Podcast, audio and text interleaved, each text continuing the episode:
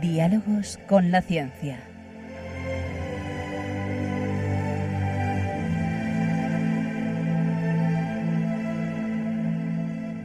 Dirigido por Javier Ángel Ramírez.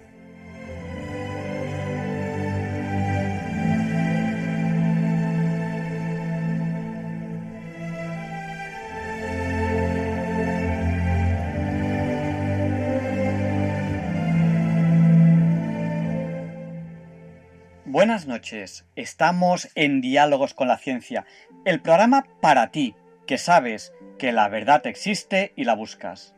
En Radio María, gracias a Dios, todos los viernes en sus dos primeras horas. Transmitimos para todo aquel que quiera escucharnos, en España a través de la frecuencia modulada y la televisión digital terrestre.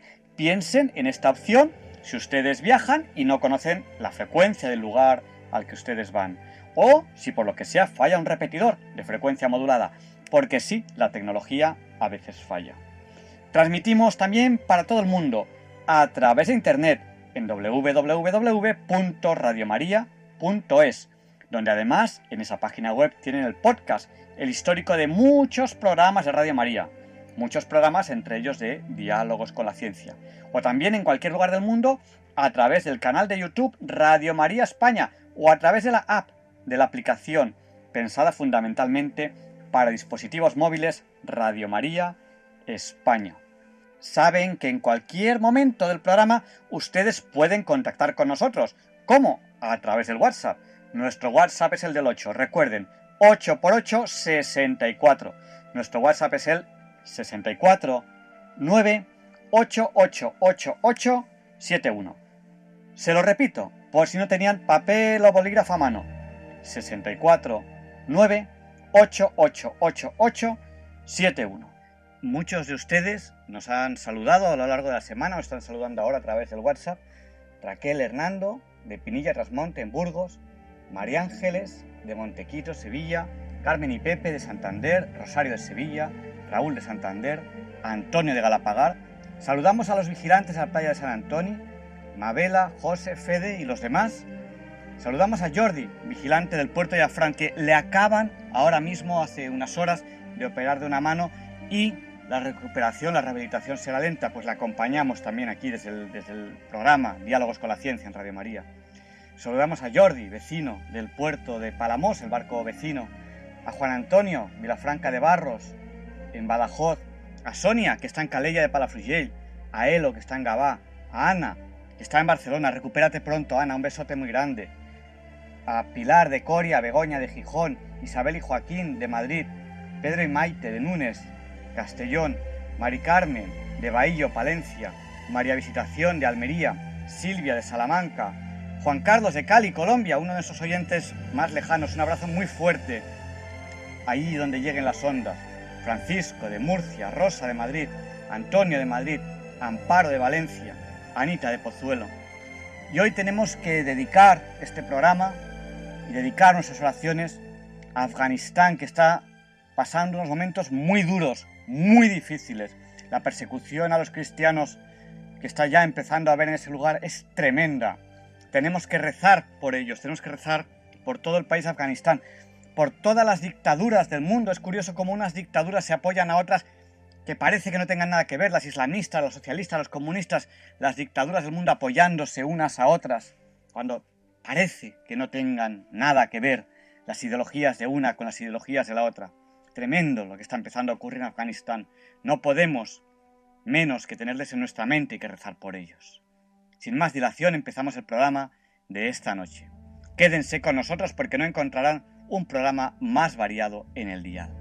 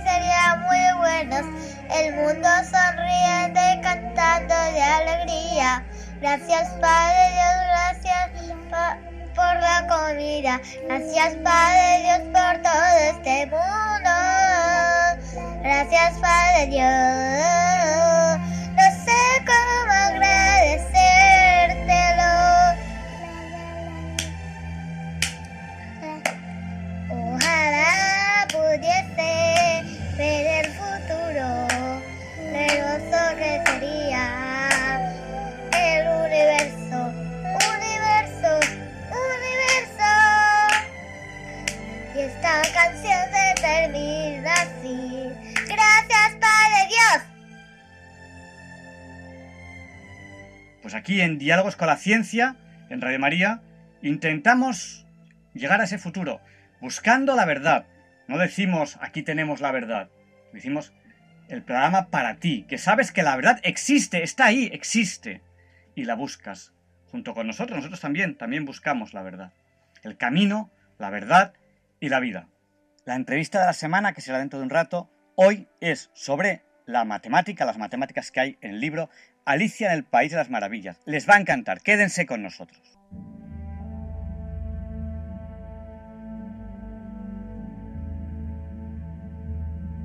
Ruth, ¿qué viene ahora? Leonardo Daniel Pérez de Madrid presenta hoy la sección Pensar y Sentir.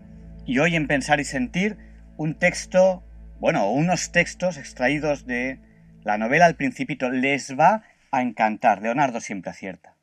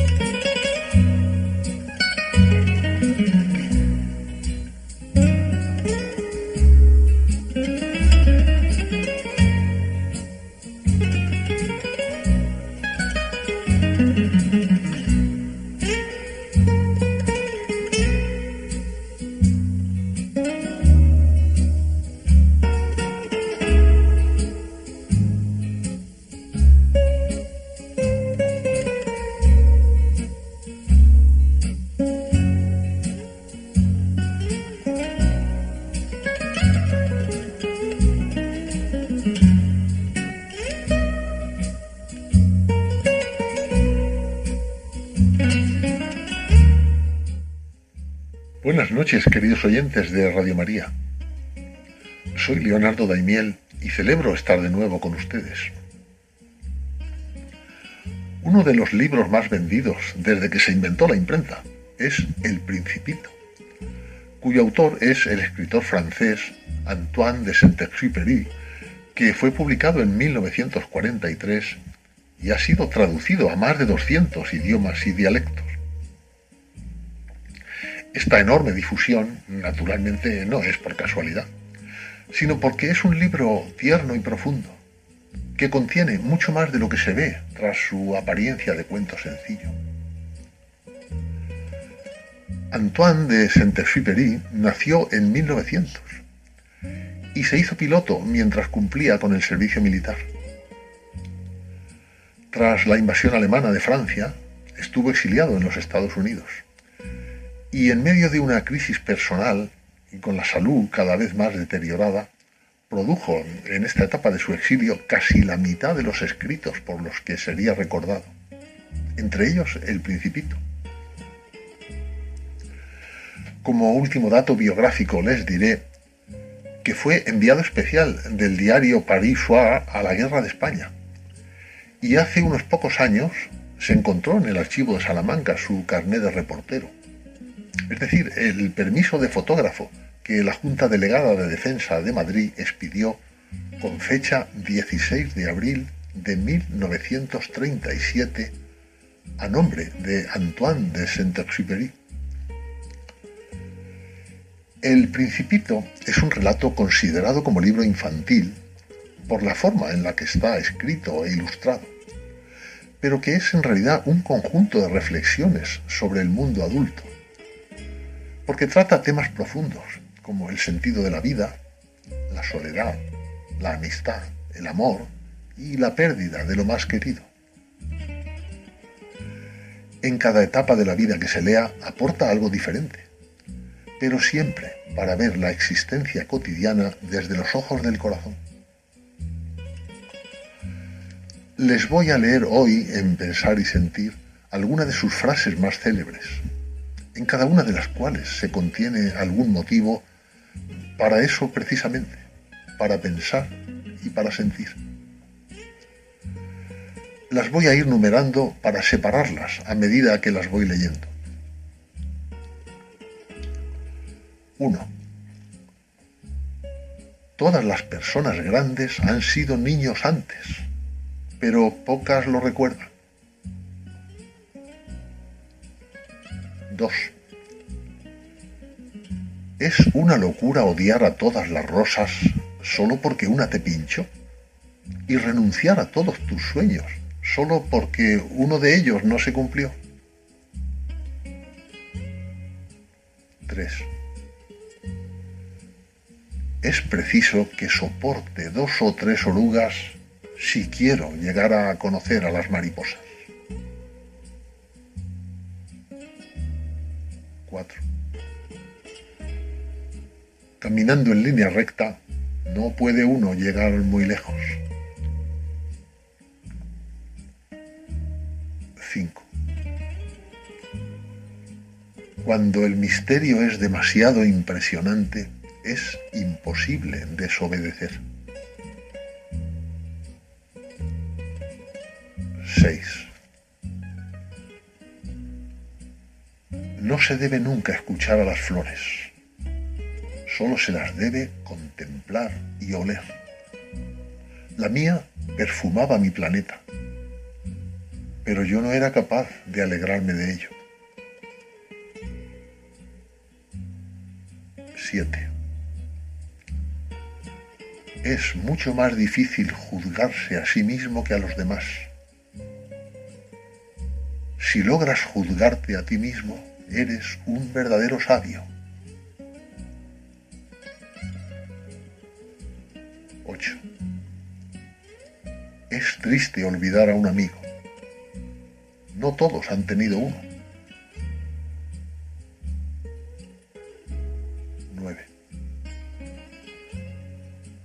se debe pedir a cada cual lo que está a su alcance realizar.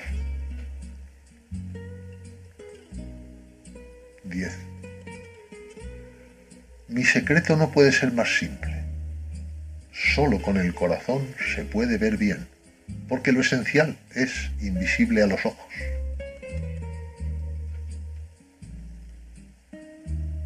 11. no era más que un zorro semejante a cien mil otros, pero yo le hice mi amigo y ahora es único en el mundo. 12. Si tú me domesticas, entonces tendremos necesidad el uno del otro. 13. fue el tiempo que pasaste con tu Rosa lo que la hizo tan importante. 14. Vienes, por ejemplo, a las 4 de la tarde, desde las 3 yo empezaré ya a ser feliz. 15. El amor se multiplica cuando se comparte. 16. Me pregunto si las estrellas se iluminan con el fin de que algún día cada uno pueda encontrar la suya. 17. Cuando mires al cielo por la noche, como yo habitaré en una de ellas, como yo reiré en una de ellas, será para ti como si rieran todas las estrellas. Tú y solo tú tendrás estrellas que saben reír.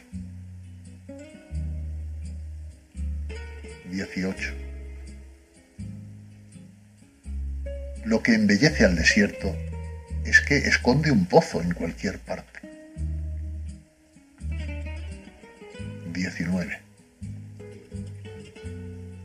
Al primer amor se le quiere más, a los otros se les quiere mejor.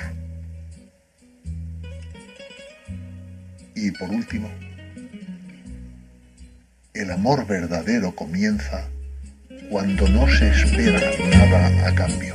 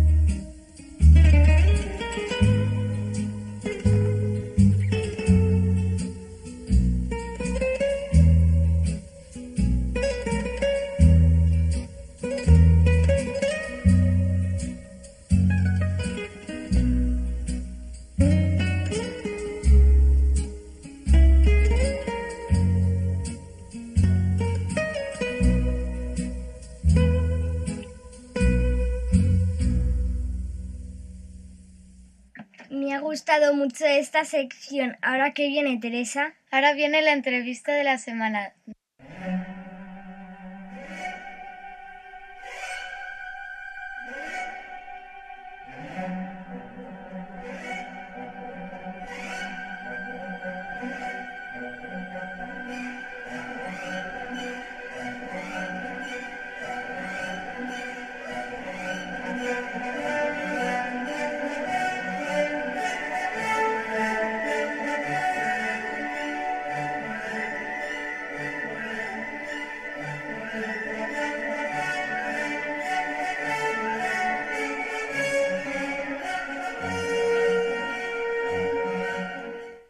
Esta es la sintonía con la que presentamos la entrevista de la semana.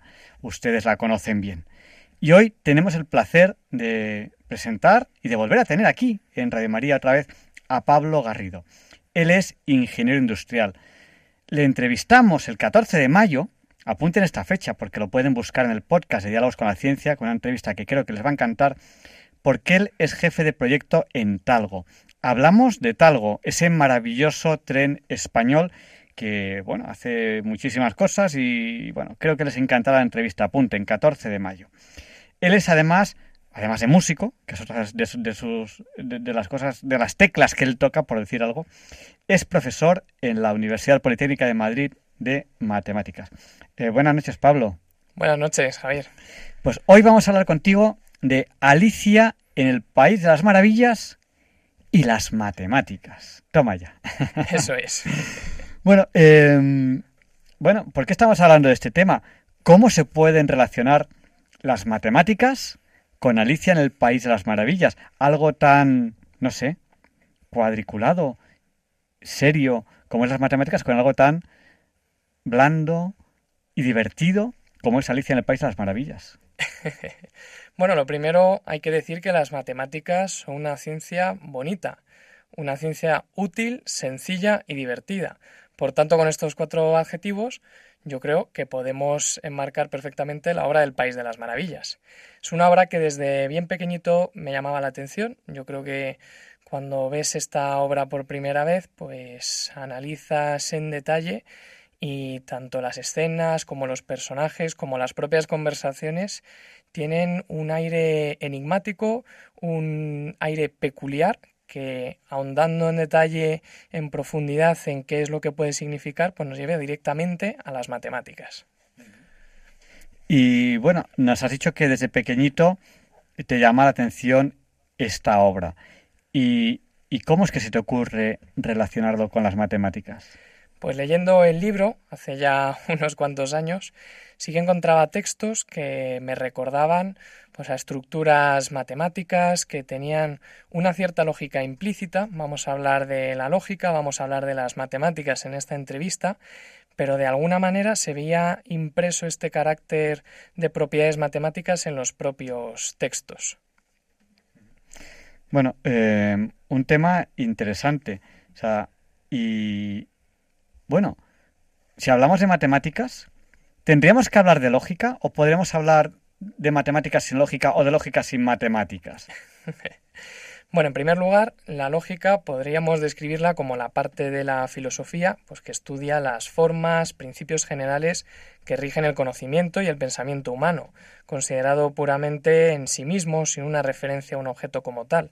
Aunque por otro lado es cierto que la lógica la definimos como un método de razonamiento en el que las ideas o la concatenación de hechos se manifiestan o se desarrollan de una forma coherente, basada en unos axiomas que vamos enlazando y por tanto que no hay una contradicción entre ellas.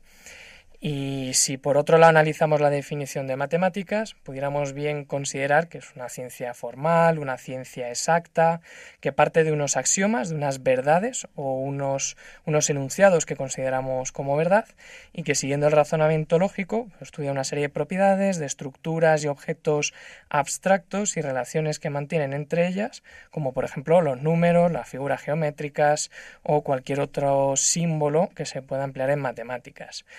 Embargo, desde una perspectiva más general y eh, referenciando al gran Galileo Galilei, las matemáticas se pueden definir como el alfabeto con el cual Dios ha escrito el universo. Esa es una definición que me gusta mucho. Bueno, eh, te debo decir que a mí las matemáticas también me gustan mucho. Y bueno, cuando acabemos la entrevista tendremos que decir eso de me voy, me voy, que llego tarde hoy. ¿Lo ves? ¿Lo ves? Ya son casi las tres. Efectivamente. Es curioso, es curiosa la escena esa de- del conejo mirando el reloj y sale corriendo. Bueno, vamos a hablar un poco de, del autor, del autor de eh, Alicia en el País de las Maravillas, que estamos aquí en Diálogos con la Ciencia con Pablo Garrido, que es ingeniero industrial, jefe de proyecto de Talgo. Escuchen la entrevista del 14 de mayo que hablamos de Talgo, fue muy interesante. Profesor de la Universidad Politécnica de Madrid de Matemáticas y relacionando a Alicia en el País de las Maravillas con matemáticas. ¿Cómo se llama el autor? Y cuéntanos algo de él. ¿Qué profesión tenía? ¿Tiene algo que ver con las matemáticas? El autor, conocido como Lewis Carroll, en realidad no se llamaba Lewis Carroll, sino Charles Dodson. Charles Dodson nació en 1832 en un emplazamiento en Inglaterra denominado Cheshire, nos puede sonar por el gato minino de Cheshire, y falleció en 1898 en Guildford. Dodson era un diácono anglicano, lógico, matemático, fotógrafo y escritor. Por tanto, ya vemos la primera pista, ya vemos la primera, el primer rasgo de por qué las matemáticas pueden estar relacionadas con, con esta obra. Eh, a, Charles Dodson le gustaban mucho las paradojas, le gustaban mucho las ideas, vamos a llamarlas extrañas, opuestas a lo que se considera como verdadero incluso lo que el sentido común te puede dictar como verdadero. Dentro de las paradojas le entusiasmaba la de la cuadratura del círculo, eh, de hecho, ya lo hemos acuñado como expresión, ¿no? Cuando decimos que algo es muy complicado, es imposible, eh, decimos esto es como resolver la cuadratura del círculo. Pues efectivamente, si intentamos eh, analizar cuál es el radio que tiene que tener un círculo para que contenga el mismo área que un cuadrado, pues vemos que no tiene una solución exacta. ¿Por qué? Porque tenemos implícito el número pi. El número pi es un número trascendente. Significa trascendente, eh, es trascendente porque no es solución a una ecuación algebraica con términos enteros no nulos. Y por tanto, fue Lindemann el que demostró que no era posible eh, resolver este problema de la cuadratura del círculo. Y esa es la paradoja. Estas son las paradojas que a Dodson le gustaba mucho. Otras paradojas en las cuales eh, estuvo interesado, pues, por ejemplo, la de Aquiles y la tortuga, que todos conocemos. Aquiles y la tortuga, podemos ver cómo comparando en una carrera Aquiles y contra la tortuga, si la tortuga va a 100 o 1000 veces más despacio, por ejemplo, que Aquiles, eh, haciendo un poco o yendo hacia la lógica, diríamos, bueno, pues entonces si la, si la tortuga le damos una ventaja, Aquiles en algún momento estará en el punto donde está la tortuga. Entonces, cuando Aquiles llega donde estaba la tortuga, la tortuga habrá avanzado ya un poquito. Y entonces llegará un momento en que Aquiles vuelve a estar en esa segunda posición de la tortuga. Pero cuando llega a esa posición de la tortuga, la tortuga habrá avanzado otro poquito. Entonces, ¿qué sucede? ¿Que gana la tortuga la, la carrera? Bueno, pues esto es eh, una idea que nos hace hablar de las paradojas, cómo sumar infinitos términos, en este caso, nos da un número finito, es una serie matemática, una serie geométrica y por tanto, aunque sumemos los infinitos términos, nos da un número finito, lo que significa que Aquiles alcanza la tortuga. Bueno, ya veo que lógica y filosofía en este en este, en este autor. Háblanos un poco, si quieres, un poco más de su parte filosófica. ¿Y solamente conocemos este autor, este libro, o tiene más? Este autor en realidad tiene dos libros conocidos. Por supuesto que escribió poesía y otra, otra serie de, de, obras, pero se le conoce principalmente por Alicia en el País de las Maravillas, en 1865, y luego tiene una segunda parte en 1871, que es Alicia a través del espejo. Por supuesto, si hablamos de lógica y de matemáticas, tenemos que hablar de filosofía. Hace muchísimos años, como bien sabemos, antes del el acuñamiento de la palabra matemáticas y lógica, trabajábamos con la filosofía, el pensar, el razonar, el intentar descubrir la verdad de lo que nos rodea. Y por tanto, Dodson siempre se preguntó por ciertos autores filosóficos y está muy basado, le gustaba mucho las ideas que acuñó Wittgenstein, ¿no? en una primera etapa en donde lo que pretende es explicar el funcionamiento de la lógica. Algo tiene sentido si describe un estado de cosas que es lógicamente posible es una lógica de proposiciones. Por tanto, nuestro pensamiento se rige por lógica de proposiciones. Y eso es lo que trabaja en una primera etapa. Y en una segunda etapa ya da sentido a esas estructuras lógicas en un contexto, una estructura más tipo lenguaje. Y por eso esos dos enfoques o esos dos sentidos somos los, son los que podemos ver reflejados en la obra de Alicia en el País de las Maravillas. Bueno, estamos hablando de la relación matemática entre Alicia en el País de las Maravillas y, la matemática, y ahora estamos centrándonos en su autor y un poco ya en la obra. Eh, ¿En qué contexto histórico se desarrolla esta obra y en qué contexto matemático, si es que se puede hablar de contexto matemático? Pues efectivamente eh, nos remontamos a la Inglaterra del siglo XIX.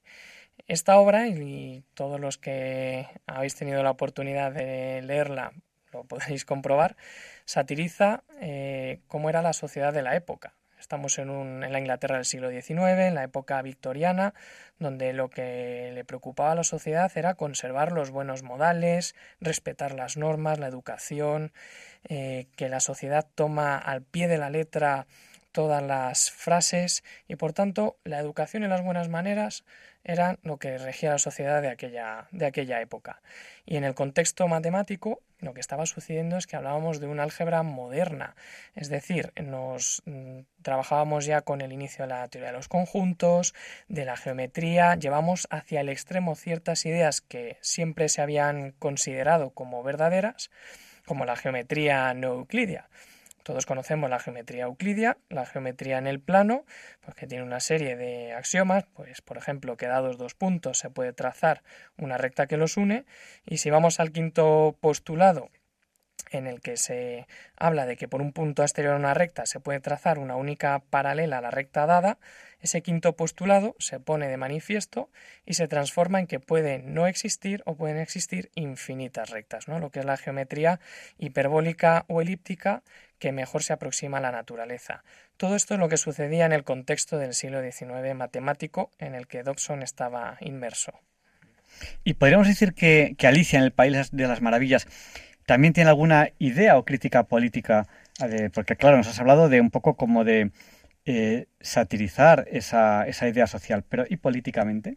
Efectivamente, a nivel político lo que critica la obra es eh, el hecho de que no dejen pensar a la sociedad, es decir, que exista una clase social que tenga que dirigir y dictaminar por dónde tiene el resto de la sociedad que ir. Esas críticas la vemos tanto a nivel matemático, vamos a ver cómo el autor no estaba de acuerdo en el rumbo que estaban tomando las matemáticas y el álgebra, y a nivel político lo que satiriza es cómo la alta clase de la sociedad lo único que le interesaba era guiar por un sendero único a la sociedad sin dejarle razonar, pensar o que tuvieran otro tipo de oportunidades. Bueno, yo creo que en la obra hay un personaje que además de Alicia tenemos que hablar de él. Bueno, hemos hablado también del conejo.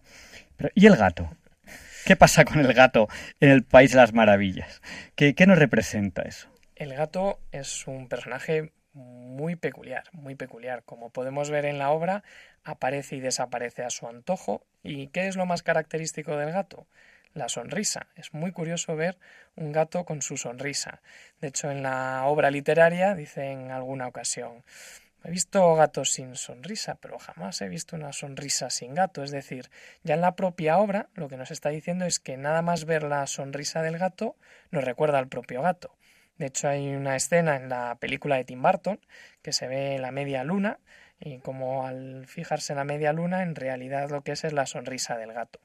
¿Y qué puede simbolizar la sonrisa del gato? Como viendo la sonrisa nos puede recordar al propio gato, en realidad de lo que nos habla es de esos, esos conceptos, esas ideas o abstracciones matemáticas del mundo de las ideas, que nada más decir mundo de las ideas a alguno se le ocurrirá a Platón, pues efectivamente esa sonrisa lo que nos representa es la idea perfecta de los objetos matemáticos y cómo al identificar esa idea perfecta, nosotros podemos hacer composición del lugar pues, de lo que es una forma geométrica, de lo que es un número, de lo que puede representar.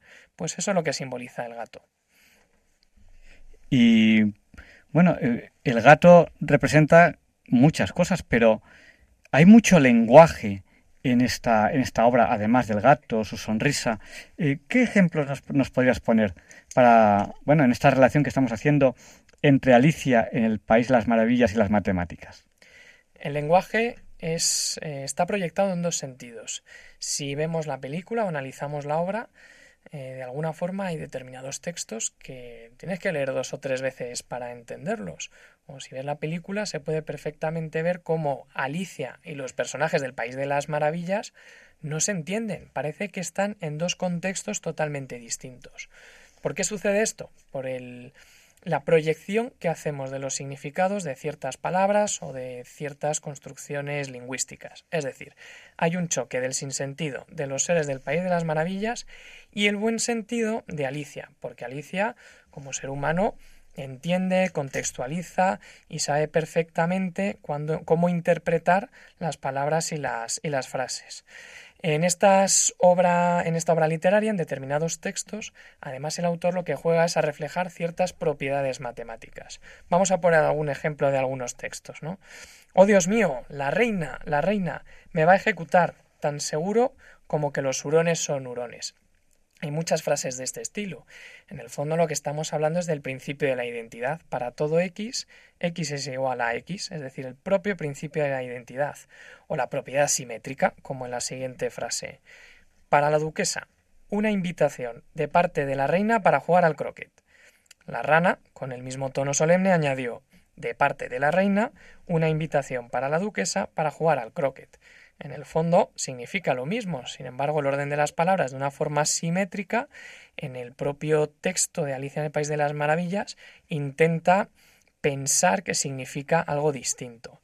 ¿Qué otros textos o propiedades podemos encontrar? Por ejemplo, la propiedad conmutativa, y sería lo mismo decir, añadió la liebre, me gusta lo que tengo, que tengo lo que me gusta. O hablar eh, hablando de cuando uno duerme. Sería lo mismo decir respiro cuando duermo que duermo cuando respiro.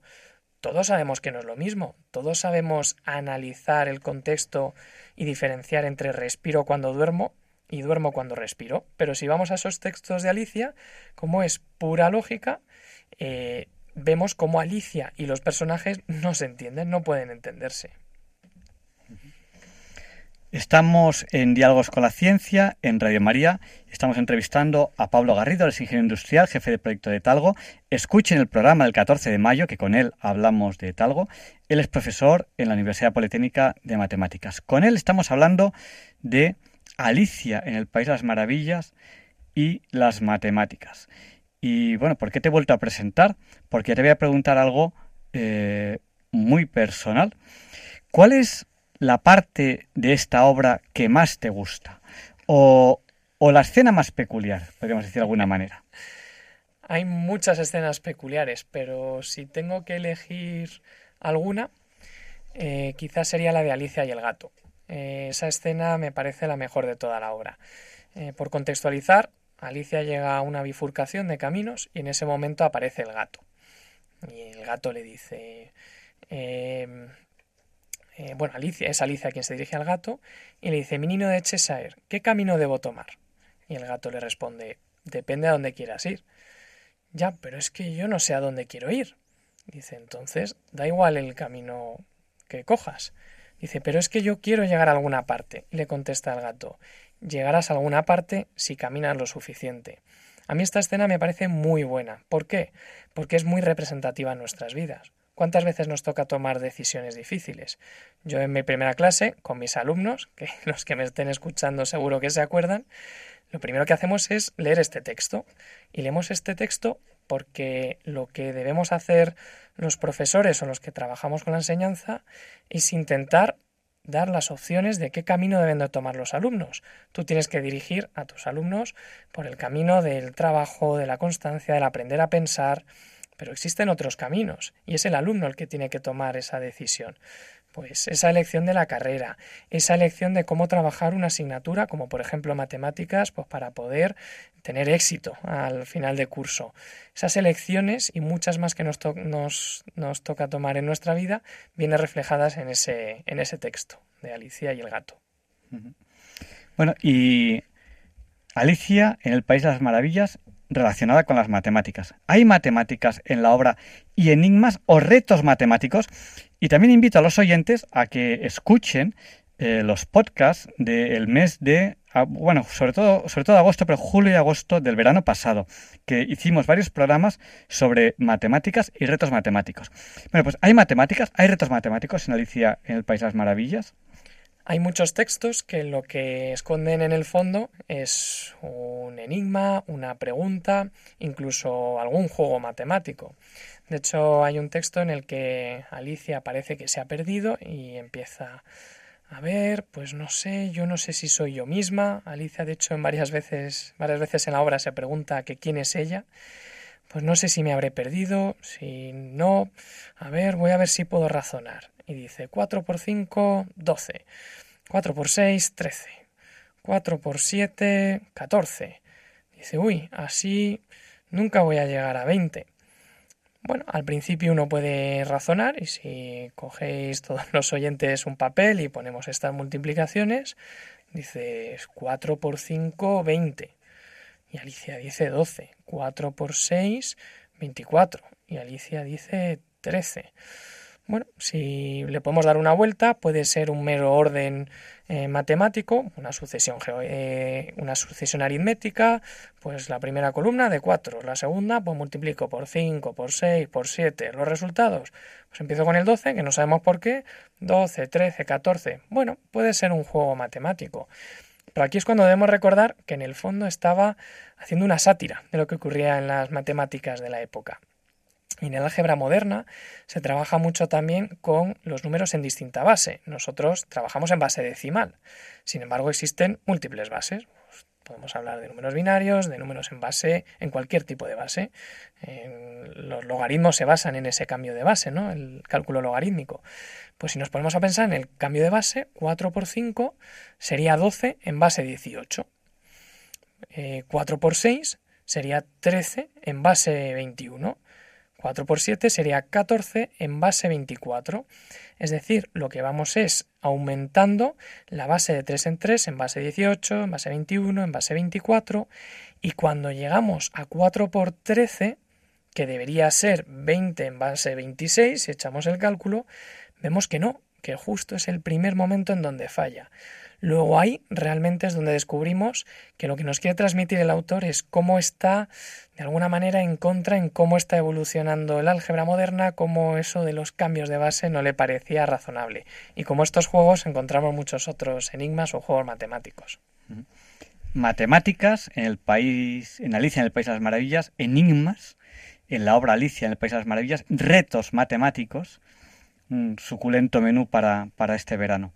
Bueno, hay un momento en esa obra en que Alicia crece o decrece, y de hecho tiene problemas porque se hace muy grande y tiene problemas porque se hace muy pequeño, gracias a, a una seta. ¿Qué representa esto?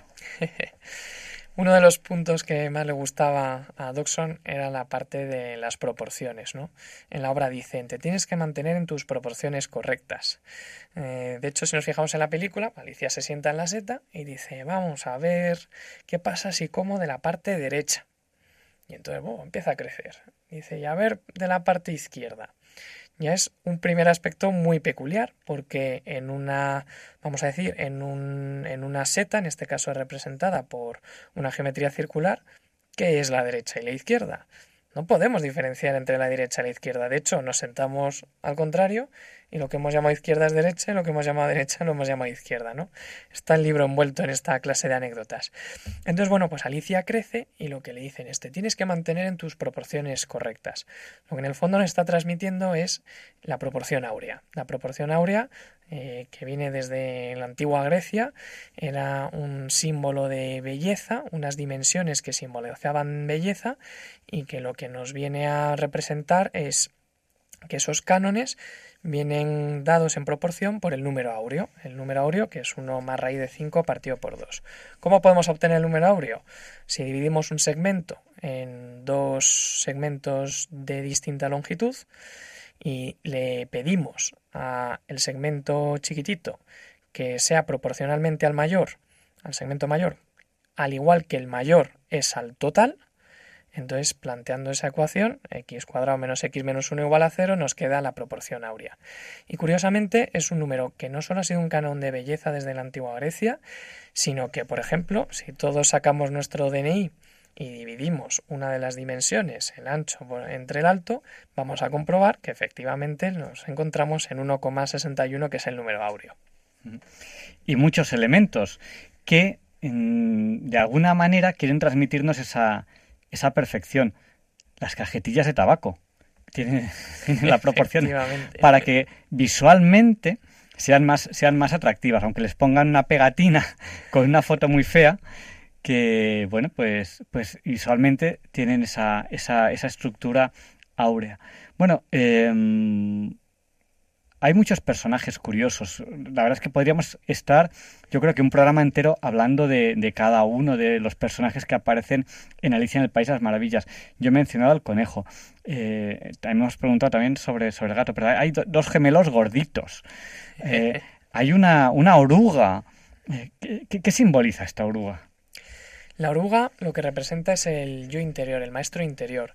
De hecho, cuando, la, cuando Alicia se acerca a la oruga, por más que intenta contactar con la oruga, la oruga siempre le dice, ¿quién eres tú? Who are you? Se ve perfectamente en la obra, ¿no? ¿Quién eres tú? Y no para preguntarle, ¿quién eres tú? Precisamente Alicia se pregunta muchas veces quién es ella, qué hace en ese país de las maravillas donde todos los personajes que hay pues no se puede entender con ellos, parece que no hablan ni su mismo idioma y ella misma se pregunta, oye, ¿quién soy yo? ¿Quién soy yo? Representa ese yo interior, ese maestro interior que llevamos cada uno dentro. ¿Y, el sombrero loco? ¿De qué va eso del sombrero loco? el sombrerero es un personaje también muy conocido de Alicia. Y si nos fijamos, pues un eh, siempre lleva el sombrero y pone un 10, una línea y un 6 que bueno, puede significar el precio que había en la época. ¿Y por qué se le denomina sombrerero loco? Aunque al final desvelemos el secreto de cuál es su verdadera función en la obra. En la época se hacían muchos sombreros y cerca del pueblo donde nació Dodson eh, había muchos artesanos que fabricaban estos sombreros y para el proceso de fabricación se usaba mercurio. ¿Qué sucede? Que con los, los vapores y el mercurio pues tendían a respirarlo y, tenían y tendían a decir que estaban un poquito locos los sombreros, los sombrereros. Y bueno, es una de las razones por las que se cree que está el personaje del sombrerero, a pesar de lo que al final representa y que desvelaremos en el final de la entrevista. Y hemos hablado también de, de la oruga, del conejo. No sé si quieres decirnos algo más sobre. Porque el conejo te lo he mencionado yo, pero no nos has comentado nada. Pues el conejo, efectivamente, si nos fijamos en la obra, siempre va diciendo: ya es la hora, ya es la hora, hay que irse, ya es la hora. Bueno, es esa inquietud personal que tenemos cada uno. Eso que llevamos dentro que nos hace decir: oye, mira, que tienes que cambiar, oye mira, que tienes que apostar por esto, oye mira, que tienes que hacer esto en tu vida. Es ese sentimiento de activación que nos hace al final dar el paso para tomar ciertas decisiones o para comportarnos de alguna forma. Es lo que mantiene despierta a Alicia durante toda la obra, lo que le mantiene al corriente de lo que está sucediendo y va tirando de Alicia hasta que, bueno, Alicia descubre qué es lo que ha sucedido al final de, de su recorrido por este país de las maravillas. Una de las frases más famosas, me voy, me voy, que llego tarde hoy, lo ves, lo ves, ya son casi las tres. Efectivamente. y, bueno, eh, Alicia, eh, para llegar a ese mundo increíble, maravilloso, no, sabría cómo, cómo calificarlo, cae por un agujero y se encuentra eh, unas puertas cerradas. ¿Qué simbolizan esas puertas? El propio agujero y según va cayendo, en la obra vamos viendo cómo va diciendo no paro de caer, no paro de caer, seguiré así hasta el infinito. Es ese concepto que tenemos en matemáticas del límite cuando tiende a infinito, ¿no? Podré seguir cayendo para siempre por este agujero. Y cuando llega Alicia, se encuentra con una serie de puertas cerradas y lo que tiene que hacer es descubrir esa llave para abrir a esa puerta y pensar en qué llave necesita para desbloquear cada puerta. En realidad son las puertas del conocimiento, son todos aquellos conceptos que nos quedan por descubrir, todas aquellas ideas que nos quedan de aprender, y eso es lo que simbolizan las puertas cerradas. Bueno, y hemos hablado de los personajes, pero hay un personaje que lo hemos mencionado muchas veces en esta entrevista, pero que no nos hemos preguntado qué simboliza o quién es. ¿Quién es Alicia? Si ¿Habéis visto la película de Tim Burton? En realidad, cuando llega al baile, que hay un baile oficial, ella no para de decir que no encaja, no encaja y empieza a preguntarse, pues, por qué esos pájaros vuelan, por qué caen las cosas en la naturaleza. Y en ese momento, con el pretendiente con el que tenía que bailar, le dice, de verdad, Alicia, es que dices muchas tonterías. Pero ¿por qué dices eso? Piensas cosas muy raras. Alicia en realidad lo que nos representa es aquellas personas, aquella gente que lo que quieren es aprender a pensar, es decir, que se preguntan el porqué de las cosas. Y eso es lo fundamental. Alicia se pregunta siempre el porqué, quiere razonar, quiere entender lo que está sucediendo a su alrededor.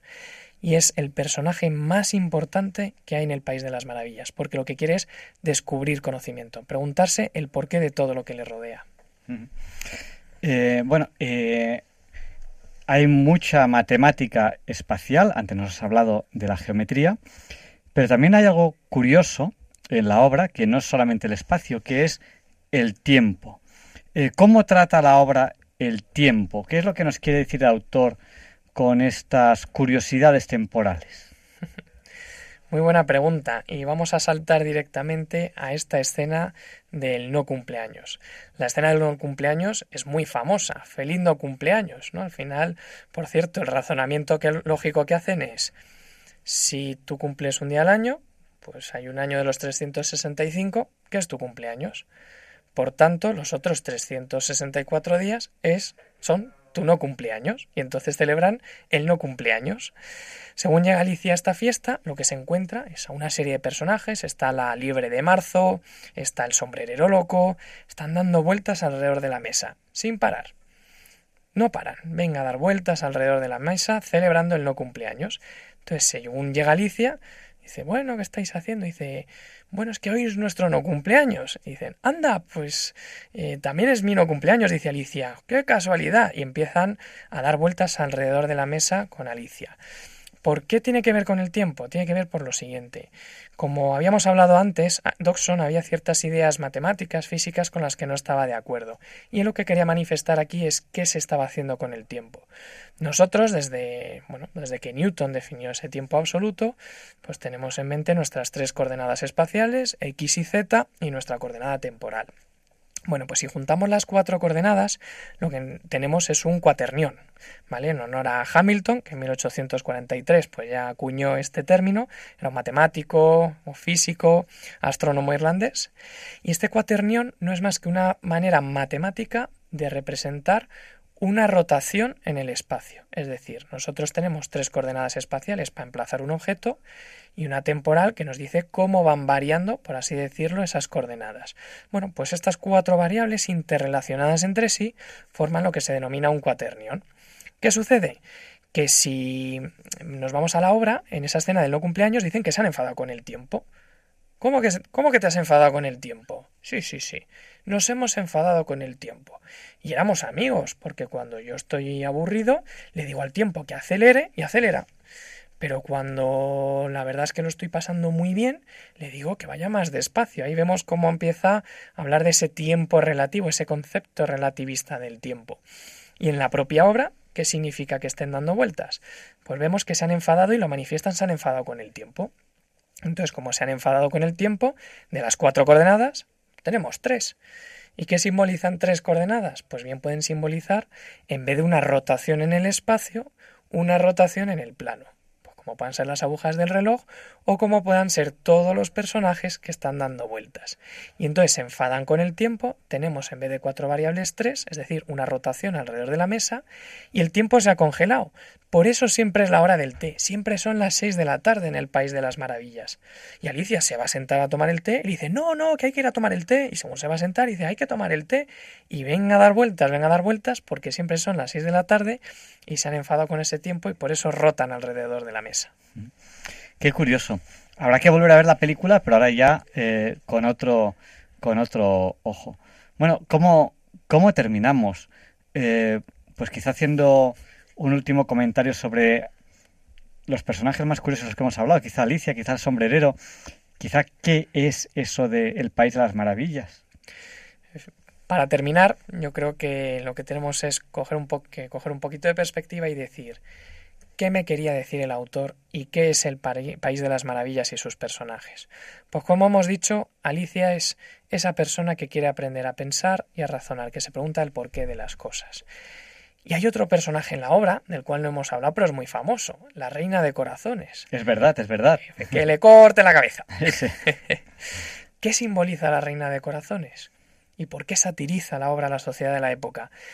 Lo que simboliza son todas aquellas personas de la sociedad que quieren impedir que la gente piense, que quieren impedir el avance, que quieren impedir que nos preguntemos el porqué de las cosas y razonemos, que aprendamos a pensar. Y esa es la reina de corazones, quiere cortar la cabeza a Alicia, quiere hacer que Alicia no se pregunte el porqué de las cosas. Y aquí entra otro personaje muy importante y es para evitar que la reina de corazones le corte la cabeza, habrá que proteger la cabeza de Alicia. ¿Y quién entra en juego? El sombrerero. Y esa es la función del sombrerero. El sombrerero no es más que aquel personaje que lo que hace es proteger con su sombrero, protege la cabeza, la mente pensante de todas aquellas personas que se preguntan el porqué de las cosas. Y llegando hacia el final, el gato, que es dueño y señor de ese país de las maravillas, que nos recuerda esos objetos perfectos matemáticos, podemos deducir por qué en el país de las maravillas Alicia no se entendía en los inicios, por qué el lenguaje es distinto, por una razón bien sencilla, y es que el país de las maravillas no es más que el país de las matemáticas, es decir, el país impreso en la propia lógica, en la lógica total.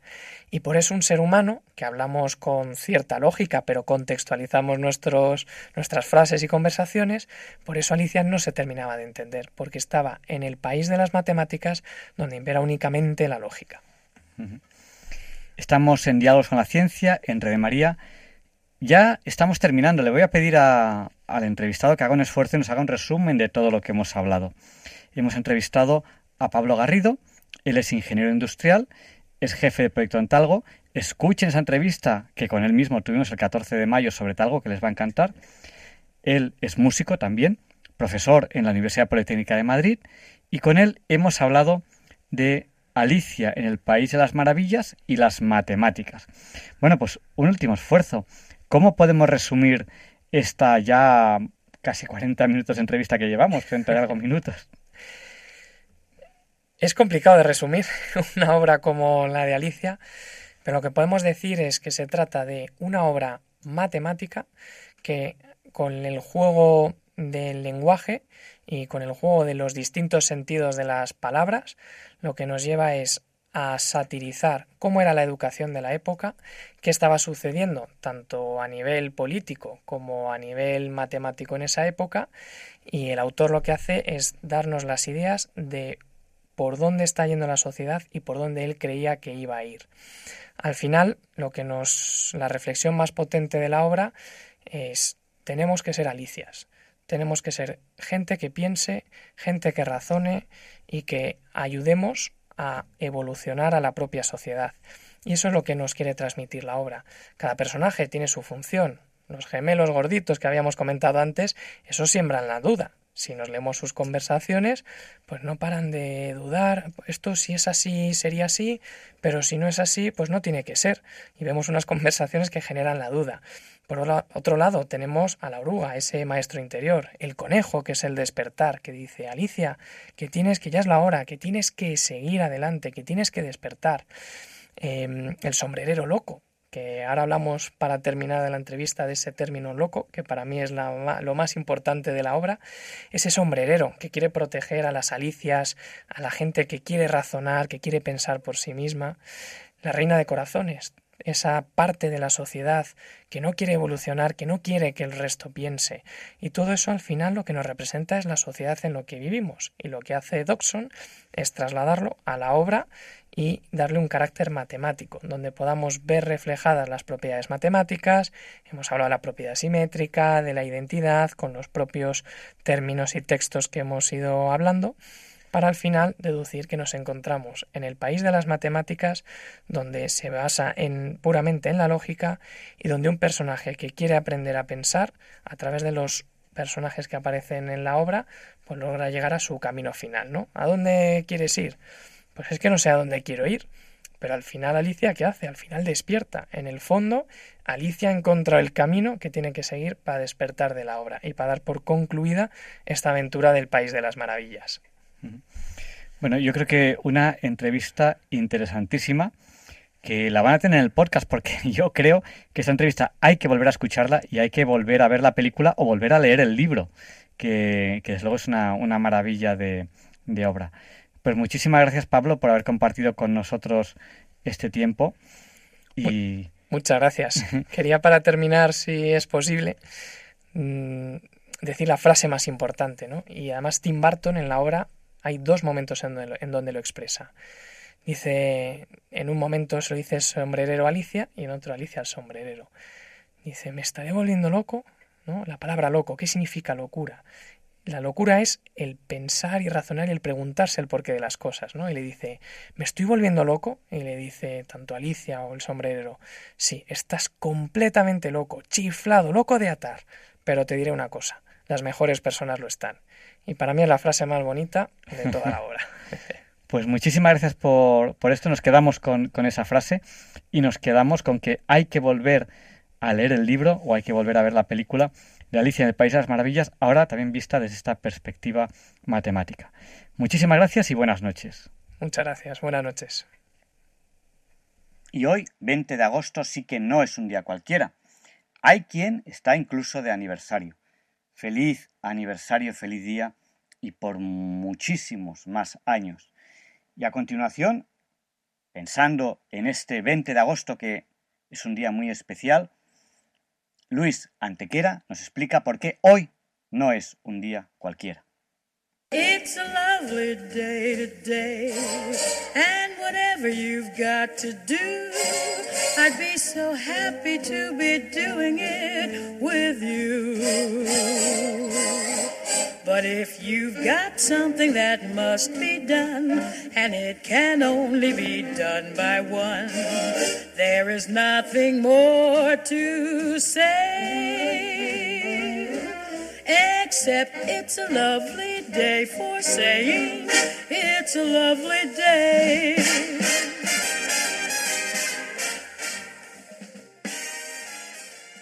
No, Javier Ángel, no directos compañeros de Diálogos con la Ciencia, no, queridísimos oyentes de Radio María, claro que no es un día cualquiera.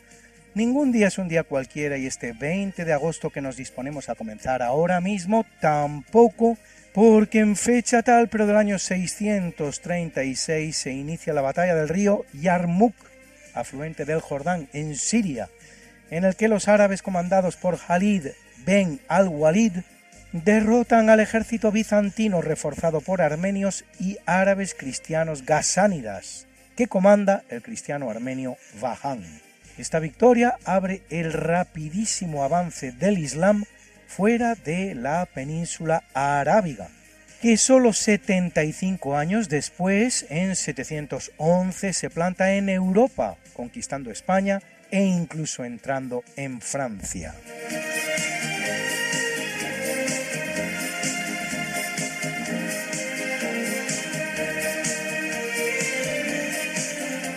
En el capítulo siempre fecundo de la conquista, colonización y evangelización de América por los españoles que va a permitir a los indígenas americanos el tránsito del neolítico al renacimiento en apenas dos generaciones, un tránsito que a los europeos había costado 7.000 enteros años, en 1739 Felipe V, tras haber eliminado el virreinato de Nueva Granada en noviembre de 1723 por problemas financieros, refunda ahora, 16 años más tarde, el de Santa Fe o Granada, que comprende los mismos territorios, a saber Venezuela, Colombia y Ecuador, con 2.700.000 kilómetros cuadrados, es decir, más de cinco veces el actual territorio español.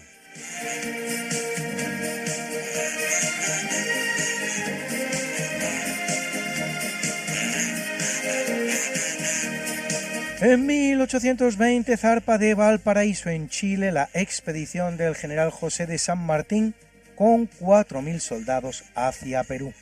En septiembre desembarcan en Pisco, iniciando una guerra de desgaste contra las tropas realistas españolas. El 10 de julio del año siguiente ocupa Lima. El 28 proclama la independencia del Perú y el 2 de agosto asume la jefatura del Estado como protector de la libertad del Perú. San Martín había participado en la guerra contra el francés en España años antes y de hecho se hallaba en América con un permiso concedido por sus mandos españoles. Algo como poco difícil de entender que un militar en la tesitura en la que se hallaba España pudiera hallarse de permiso fuera de donde eran necesitados sus servicios militares.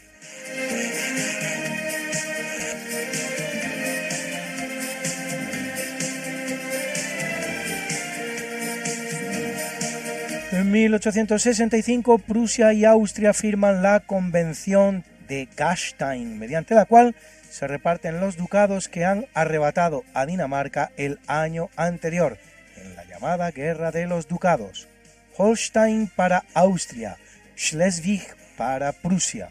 El acuerdo no dura, sin embargo, ni un año, y en 1866 estalla la guerra austro-prusiana entre los otrora aliados, con resultado favorable a Prusia, que se convierte en el Estado alemán más poderoso y se prepara así para acometer solo tres años después el gran proyecto de la unidad alemana, consumada tras la guerra franco-prusiana, que termina, una vez más, con la victoria de Prusia, esta vez ante la Francia imperial de Napoleón III Bonaparte.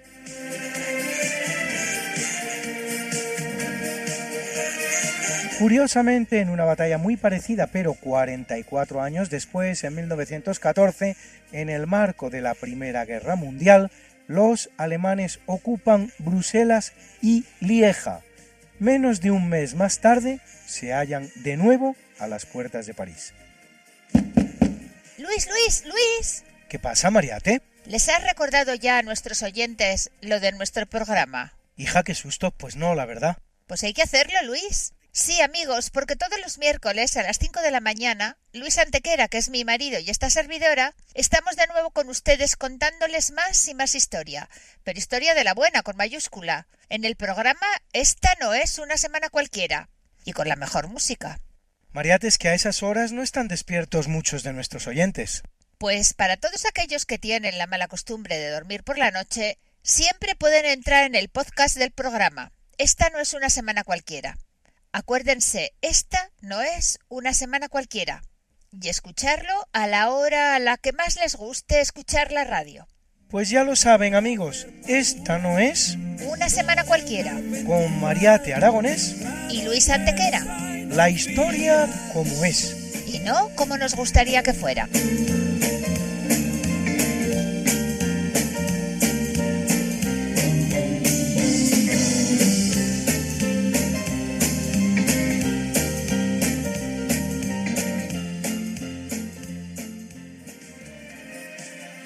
En 1940 en México el revolucionario León Trotsky de 61 años, compañero de lucha de Vladimir Ilich Ulyanov Lenin durante la Revolución rusa, perseguido luego por Stalin, recibe de manos del estalinista español Ramón Mercader un golpe de piole en la cabeza que lo mata al día siguiente.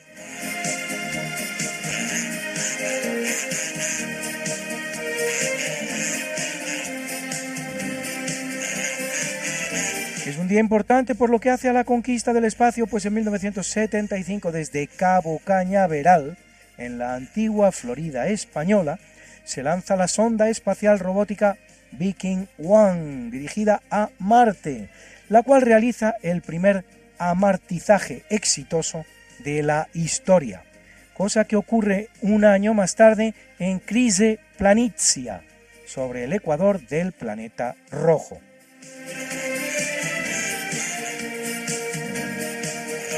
Y en 1977, también desde Cabo Cañaveral, se lanza la sonda espacial Voyager 2, Viajero 2, que realizará un periplo por las cercanías de Júpiter, Saturno, Urano y Neptuno. Bruna, Bruna, nació María y está en la cuna, nació de día, tendrá fortuna. Por dar a la madre su vestido largo y entrar a la fiesta con un traje blanco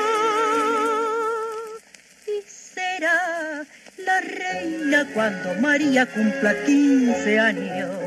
Te llamaremos Negra María, Negra María que abriste los ojos en carnaval. En el capítulo del natalicio nace en 1561 Jacopo Peri, compositor italiano del período de transición entre el Renacimiento y el Barroco, considerado el inventor de la ópera, autor de la primera ópera que se conserva, Eurídice, compuesta en 1600, y también de la considerada como la primera compuesta, la Dafne, producida en 1597, aunque esta no nos haya llegado.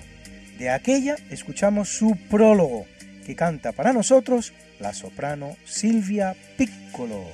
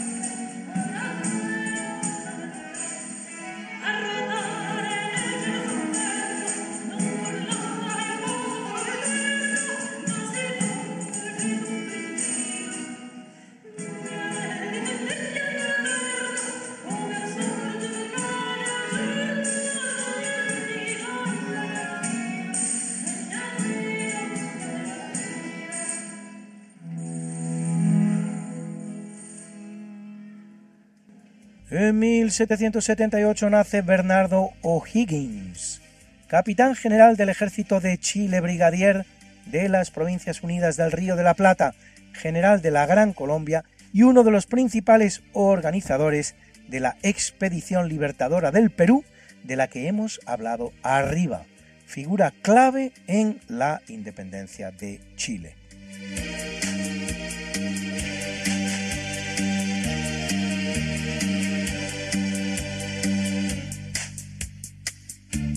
En 1779 nace Jung Jacob von Berzelius, químico sueco inventor de los símbolos de los elementos químicos, fundador del análisis químico y descubridor del cerio, el selenio y el torio. Considerado junto a los ingleses John Dalton y Robert Boyle y el francés Antoine Lavoisier, por cierto guillotinado por los revolucionarios franceses, el padre de la química moderna.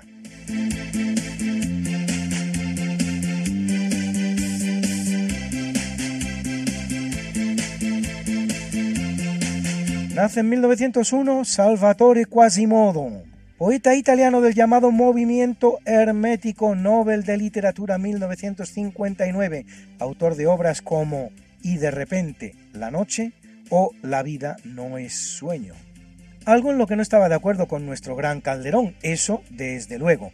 Y en 1913 lo hace el estadounidense Roger Wolcott Sperry, Nobel de Medicina 1981 por sus trabajos acerca de las funciones de los hemisferios cerebrales.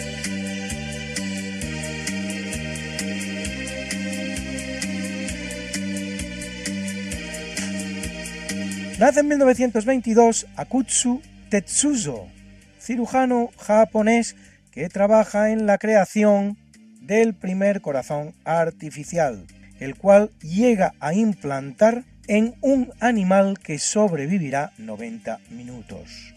Hoy día existen ya corazones artificiales que reemplazan al auténtico, la que los doctores Denton A. Cooley y Domingo Liotta realizan el 4 de abril de 1969 en el Texas Heart Institute de Houston como la primera operación de sustitución de un corazón natural por un corazón mecánico ubicado dentro del pecho. Se trataba solo de una operación de transición a la espera de sustituir el corazón mecánico por el de un donante. Así se hará, pero el paciente que había sobrevivido bien con el corazón mecánico moriría después por una infección pulmonar cuando hubo recibido el de su donante. Si le hubieran dejado el corazón artificial, muy probablemente no habría muerto tan pronto.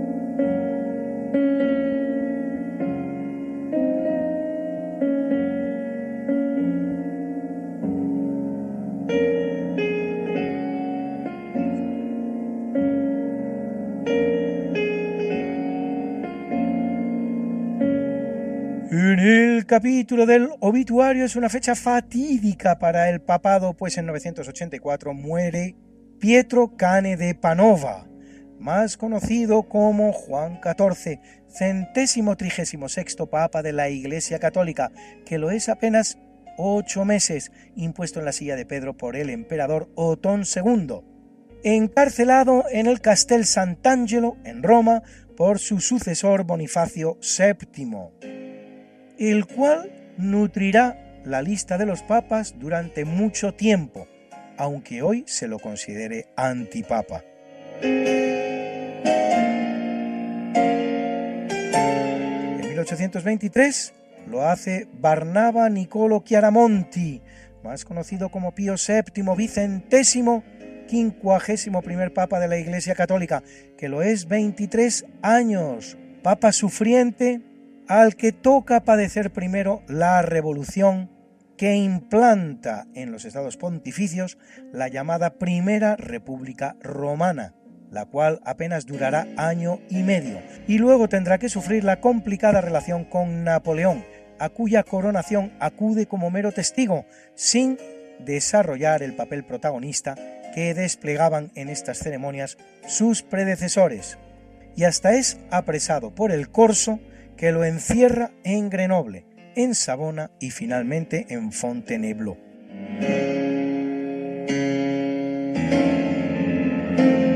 Y en 1914 el que muere es Giuseppe Melchiore Sarto, más conocido como Pío X, vicentésimo quincuagésimo séptimo papa de la Iglesia Católica, que lo es 11 años, el cual emite en 1904 la Constitución Apostólica Comisum Nobis, por la que pone fin a los vetos a la elección papal del que disponían hasta tres estados, el imperio austríaco, Francia y España, el que justamente se había beneficiado del último practicado, el del cardenal Rampolla, por el emperador Francisco José de Austria, que propiciaría a continuación su propia elección y publica en 1917 el primer Código de Derecho Canónico, que encomienda al canonista Pietro Gasparri.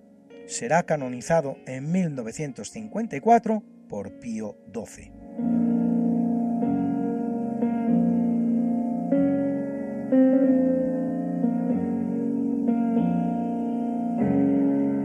En 1153, en el monasterio de Claraval, que él mismo fundara en 1115, muere el monje cisterciense francés Bernardo de Claraval, abad y doctor de la Iglesia, con una gran influencia en la vida no solo religiosa, sino también política de Europa, inspirador del canto gregoriano, del gótico y de las cruzadas, sobre todo la segunda, autor de 500 cartas, 350 sermones y varios tratados doctrinales, canonizado en 1174 y declarado doctor de la Iglesia en 1830.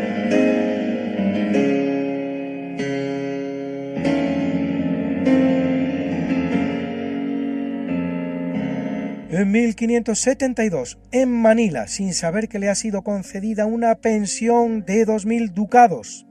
Todo empobrecido, el pobre, muere Miguel López de Legazpi, navegante español, conquistador de las islas Filipinas y fundador de la ciudad de Manila, la ciudad del Nilan, que eso y no otra cosa es lo que Manila significa, siendo el Nilan un arbusto que crece en la zona con 1.700.000 habitantes al día de hoy.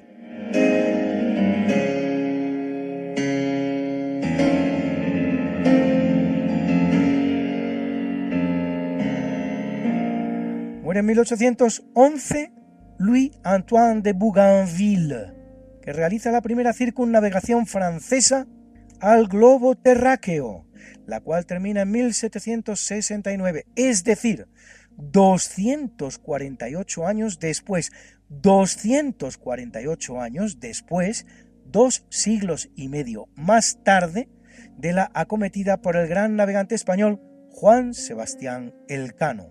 Todo lo cual le vale el honor de dar su nombre a la isla Bougainville, a la fosa de Bougainville en el archipiélago de Salomón y a la planta que conocemos como Bugambilla, la cual descubre un naturalista en la expedición de Bougainville a Brasil. Vamos, como si al clavo de olor que traía el cano en la victoria, lo conociéramos hoy como el cano. Así escriben unos la historia y así lo hacen otros. Y así nos va a los españoles.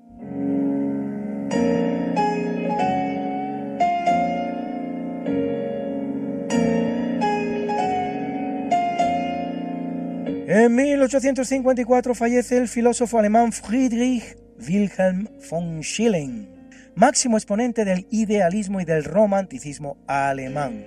Para él, la esencia de la humanidad es la libre actividad creativa. Entre sus obras cabe destacar Filosofía del Arte o Las Edades del Mundo.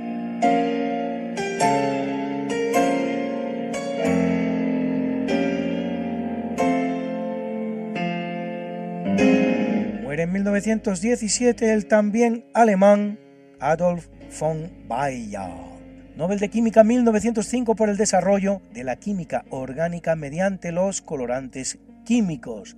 Y en 1961 lo hace el estadounidense Percy Williams Bridgman. Nobel de Física 1946 por su trabajo sobre la física de altas presiones.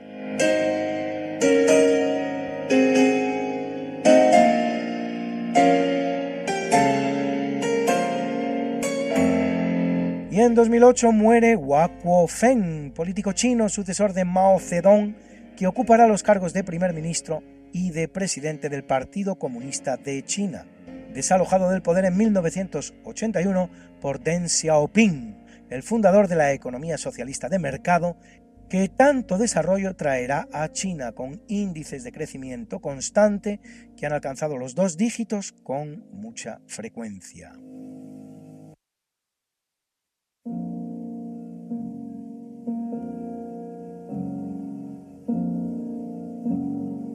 Y mueren curiosamente en la misma fecha, aunque de distinto año, Dos actores de características muy similares, van a ver ustedes, la española Lina Morgan en 2015 y el norteamericano Jerry Lewis en 2017.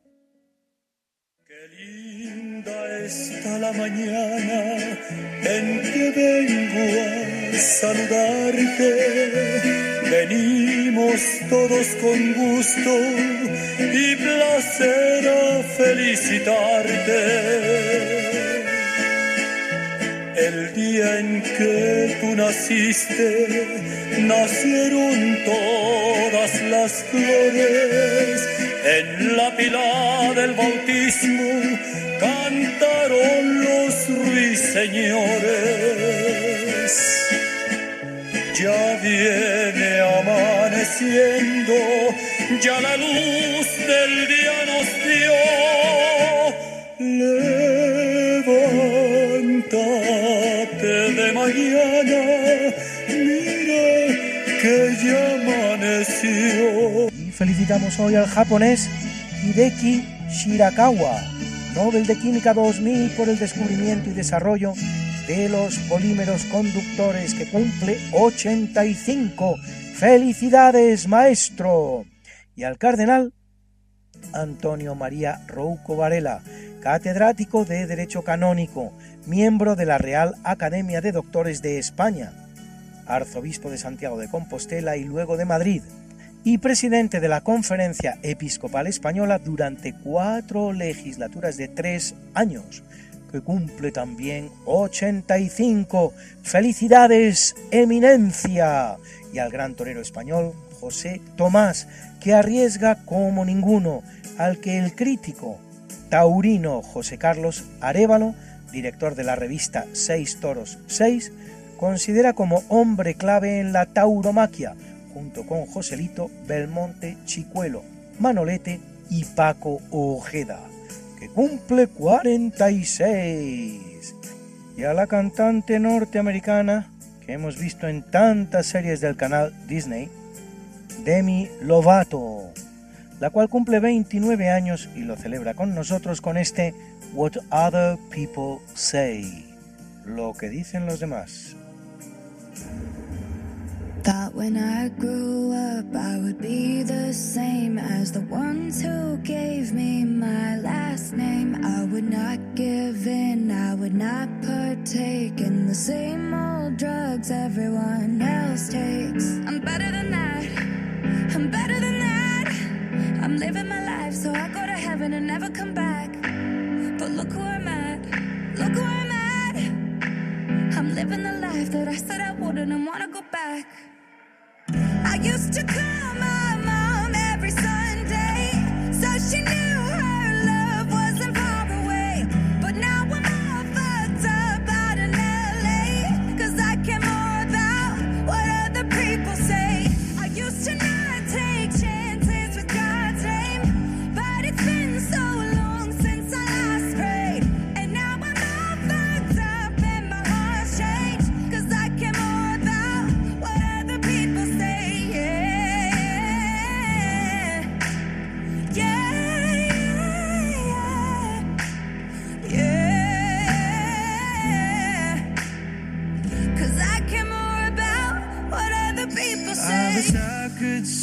shelter the boy I knew from the constant hell I put him through. Cause I'm all grown up and I'm black and blue. I could use some tape, I could use some glue.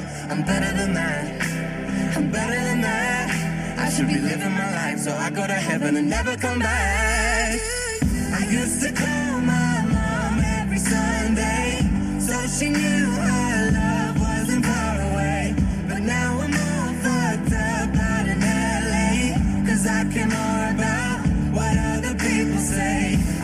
tonight.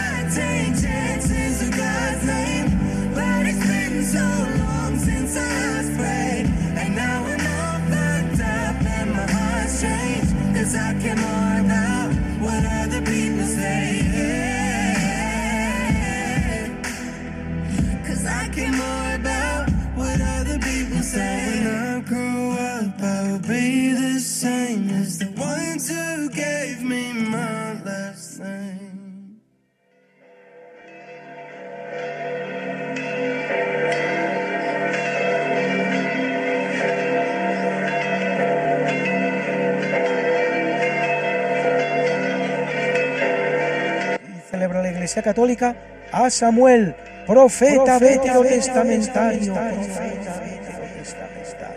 y a Cristóbal, Leovigildo, Porfirio, Eudosia, Seronio y Severo, mártires. a Bernardo, abad y doctor de la iglesia, abad, abad, a Osvino, rey, rey, rey, rey, rey, rey, a Adoindo y Herberto, obispo, obispo, obispo, a Filiberto, Máximo y Brígida, abades, a Lucio, monje, y a Advino, Amador y Donorcio, confesores,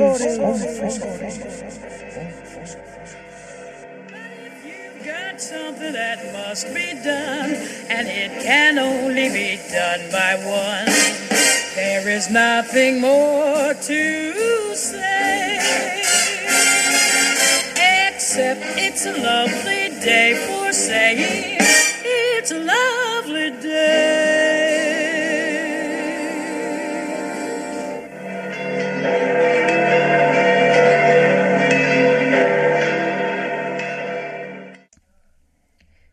Y hoy, en Diálogos con la Ciencia, esta noche queremos hablar con Héctor.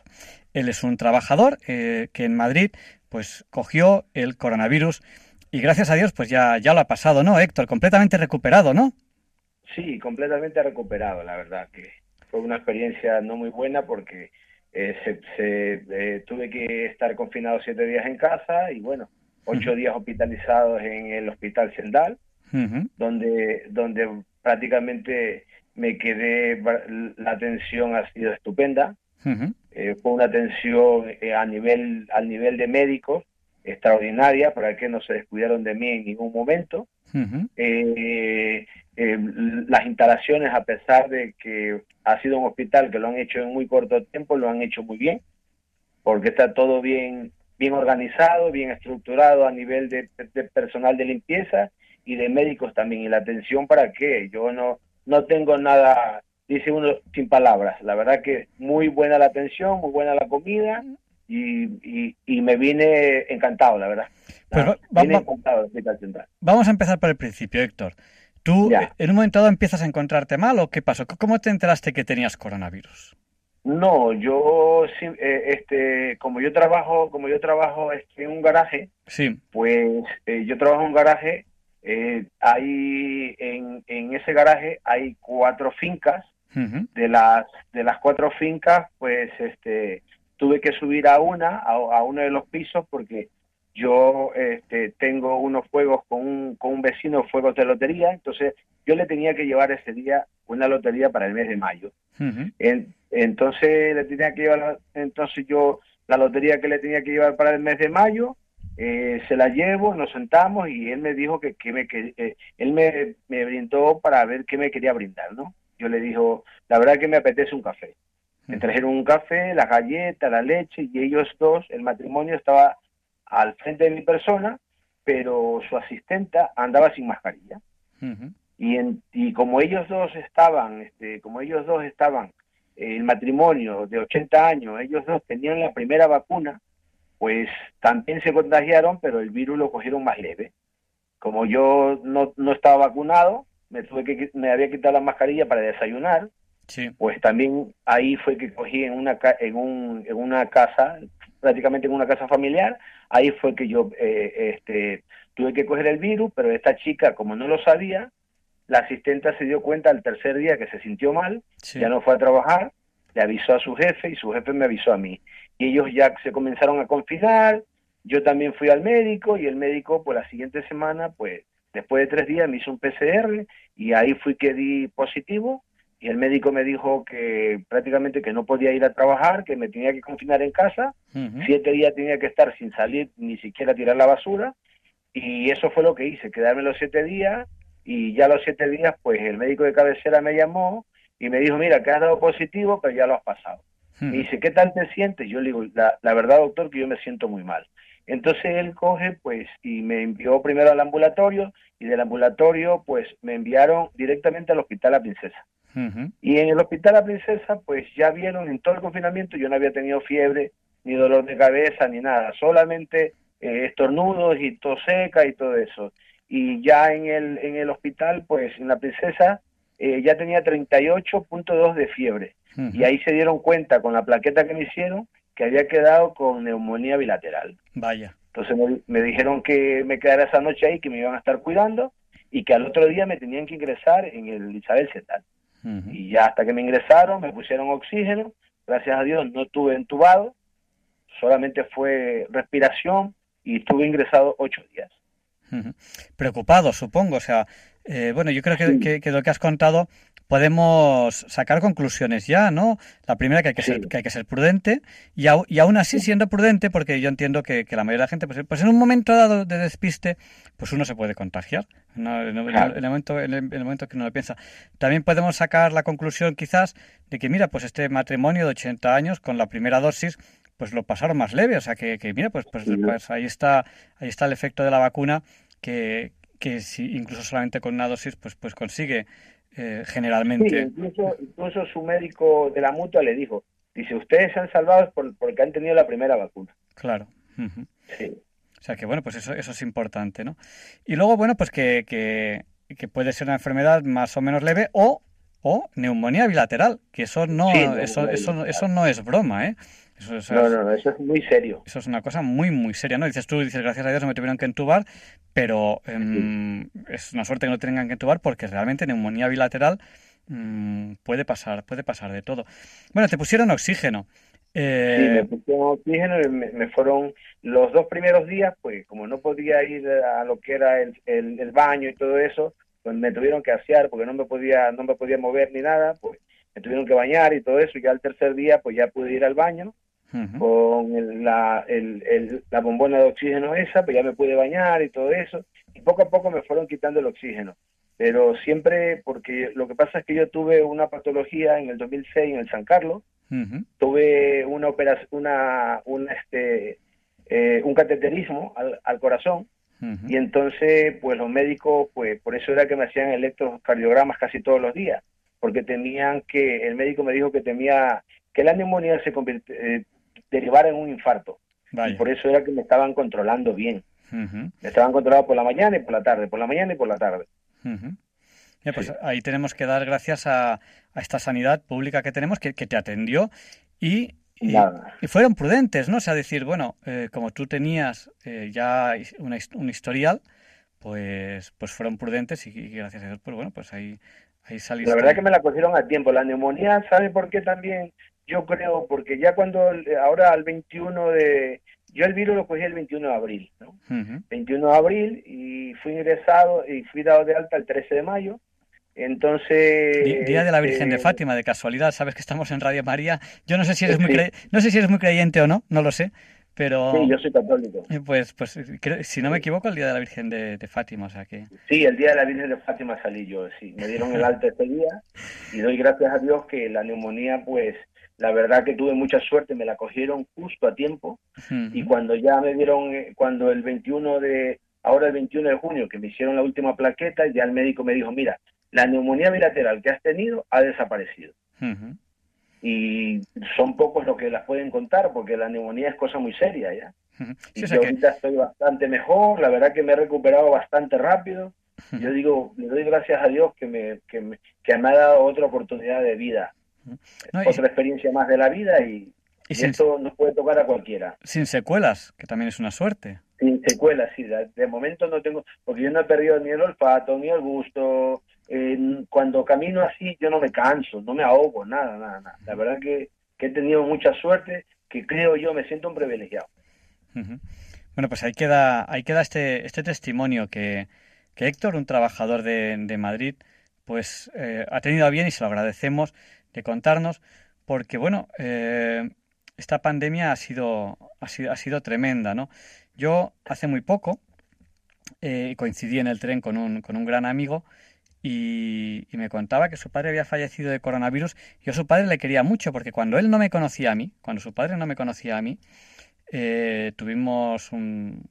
Bueno, eh, tu- tuve, tuve una necesidad de trabajo y tal, le escribí, una persona que yo no conocía, el director de una, de una empresa, yo le escribí y, y me atendió perfectamente, le- yo le, quedo muy agradecido, me encontré con una muy buena persona. Claro, cuando me ha dicho que su padre falleció de coronavirus, pues me quedé, me quedé un poco chafado, ¿no? Conocemos, todos conocemos a alguien a nuestro alrededor pues que haya fallecido, que, le ha quedado secuelas, que ha estado muy grave. Y, el testimonio de Héctor, pues es un poco también un testimonio de, bueno, pues de una persona que ha estado eh, con neumonía bilateral, que es un tema grave, y se ha recuperado eh, perfectamente. Entonces, bueno, pues eh, aquí no podemos hablar de todos los testimonios que, que existen, que son miles, cientos de miles, pero, pero bueno, pues hemos querido pues, pues tener esta, esta pequeña entrevista con Héctor. Héctor, ¿qué, ¿qué le dirías a los oyentes? Luego te pediremos, porque la radio es así, que hay gente que viene, que hay gente que va, te pediremos que hagas un resumen. Pero tú, ¿qué le dirías a los oyentes con la experiencia que tú has vivido siendo un trabajador que ha pasado coronavirus, que trabajas en Madrid? Lo que nos quieras contar. El micrófono es tuyo. Yo la verdad que yo le diría a los a los oyentes que prácticamente eh, que esto no es ninguna broma, que yo ya pas- yo la gente me pregunta si tengo miedo a la reinfección, yo le digo a la reinfección, yo le digo que sí, porque como ya lo he pasado mal, lo he pasado mal, yo no quiero volverlo a pasar ya. No hay que bajar la guardia porque esto eh, esto de que nos, nos hayan dicho que no usemos las mascarillas, yo la, yo mi mascarilla no la dejo de usar y no la voy a dejar de usar hasta hasta lo último, porque la mascarilla, la mascarilla ah, parece mentira, pero la mascarilla protege mucho y hay que no hay que bajar la guardia porque esto es muy peligroso. Esto es esto es se ha llevado a, a- de, de- se ha llevado gente extraordinaria de todas las clases sociales y se sigue llevando. Y esto es muy delicado. Yo le diría a los oyentes que ah, no hay que bajar la guardia, que hay que cuidarse día a día, día tras día. Yo me descuidé en un momento, yo lo que sé, para desayunar, me tocaba ese día y, y me tocó. Y tuve que vivir esa mala experiencia, pero eso me sirve para cuidarme mucho más todavía. Bueno, pues yo, yo me quedo con eso y me quedo con que el día de la Virgen de Fátima, pues, pues saliste de- del Hospital Central de Madrid y, es una alegría, es una alegría que podamos estar aquí entrevistándote y, y- y yo doy gracias a Dios también por ti de que, de que no te han quedado, de que no te han quedado secuelas, o sea que nada. Si quieres hacer un breve resumen para aquellos oyentes que, que han llegado tarde, porque hemos estado unos 10 minutillos hablando y habrá gente que ha llegado a la mitad. Y oye, ¿de qué han estado hablando? Pues hemos entrevistado a Héctor, trabajador de Madrid que ha pasado el COVID y nos ha querido contar un poco, eh, le agradecemos que nos haya, que haya tenido bien contarnos un poco su testimonio. Si quieres hacer un breve resumen o contar algo, aprovecha y terminamos ya la entrevista, si te parece bien. Sí, muy bien. Y yo, la verdad que por eso, eh, yo en, en que este, yo estuve en, en muchos sitios, en muchas, este, en muchos restaurantes, comiendo, incluso eh, los tres, los tres meses de confinamiento no paramos de trabajar, pasamos limpiando, desinfectando, y yo digo para entre mí, no me en año y, y- en año y un mes no me contagié andando en muchos sitios y me vine a contagiar en el sitio menos apropiado. Por eso es que digo, vuelvo y lo repito, no hay que bajar la guardia, por favor, señores oyentes. Yo ya viví esta mala experiencia y yo no quiero que le, que le vuelva a pasar a más gente porque esto es muy, pero muy duro. Y eso es lo que es, eso es lo que yo todo, en resumen que puedo decir, que la pasé, la pasé bastante mal porque eso de estar ocho días en un hospital sin que nadie te pueda visitar por los, por temor a los contagios, eso yo estaba desesperado porque yo estoy acostumbrado a, a, este yo estoy acostumbrado como de cara al público a ver gente a ver niños a ver a ver árboles a, a ver lo que es lo que lo que es los parques. Y yo yo me sentía preso eh, en ese hospital ocho días estaba desesperado. Y el doctor me decía bueno ya te quieres ir digo la verdad doctor que ya me quiero ir. Yo quiero salir a la calle yo quiero ser libre y, y es muy duro y por eso le digo que que no hay que bajar la guardia. Hay que seguirse cuidando hasta lo último. Has estado ocho días en el Hospital Zendal. Yo conozco el Hospital Zendal de, haber ido a vacunarme. Mis dos dosis, las dos me las dieron allí.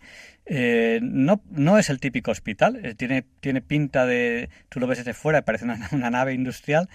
Y, y- porque lo construyeron muy, muy rápido. Pero por dentro, eh, yo sí me he fijado que hay como, como unas zonas con, con enfermos, supo- supongo que los clasificarán, supongo, por, por gravedad o lo que sea, con camas un poco separadas.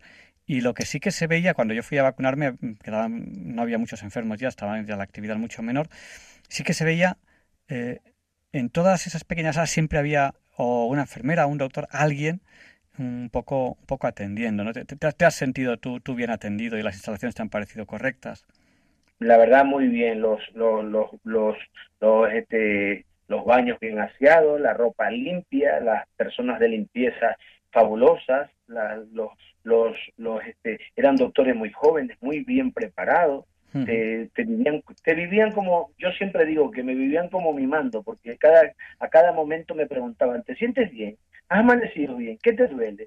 Dime si te duele algo, no, no te quedes sin decírmelo. Dime lo que ha, cómo has pasado la noche, si has dormido bien o no has dormido bien, pero era cada rato, entonces yo te sientes como familiarizado, ¿no? Con, con toda, con todos esos profesionales tan jóvenes, porque yo conversé con una chica que era doctora y que había hecho, se había ido a especializarse a Cuba.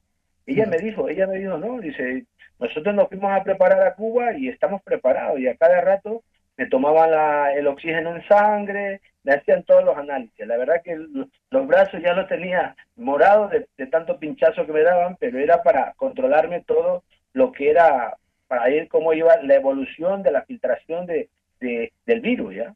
Y la verdad que, que yo me vine asombrado, la verdad que yo nunca me imaginé que, que hubiera una sanidad tan tan ordenada, ¿ya? Porque es bien ordenada, las camas UCI, la, la, lo que es la zona UCI, donde están la, la- donde están las personas entubadas, es otra área, donde está la van, vamos por módulos. Según la gravedad de los pacientes, pues van módulo 1, módulo 8, 7, van enumerados todos.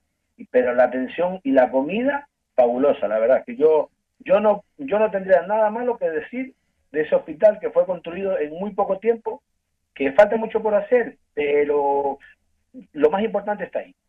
Y es lo que yo puedo contar, es lo que yo viví. Sí, yo, yo también me quiero quedar con ese testimonio que has dicho. Dice, la- eh, dice los, eh, dice la- los que hacen la limpieza. O sea, todos somos importantes. Claro, nosotros siempre pensamos los médicos, las enfermeras, pero hay un equipo humano trabajando de, con muchísimas profesiones. Entonces, bueno, pues toda esta gente, el electricista, el fontanero, el que hace la limpieza. Oye, pues todo- to- todos estos son personas que, que, que gracias a ellos esto está funcionando. O sea, eh, y yo quiero quedarme con eso, quiero quedarme con, con esta atención que, que, que- que has tenido, que es importante, ¿no? O sea, que nuestros impuestos se usen pues para, para lo que realmente necesitamos, ¿no? Eh, Carreteras, Sí. eh, hospitales, autopistas, lo que necesitemos, que se use de verdad para lo que para lo que necesitamos y eso, eso, eso es muy importante. Y que estemos bien atendidos.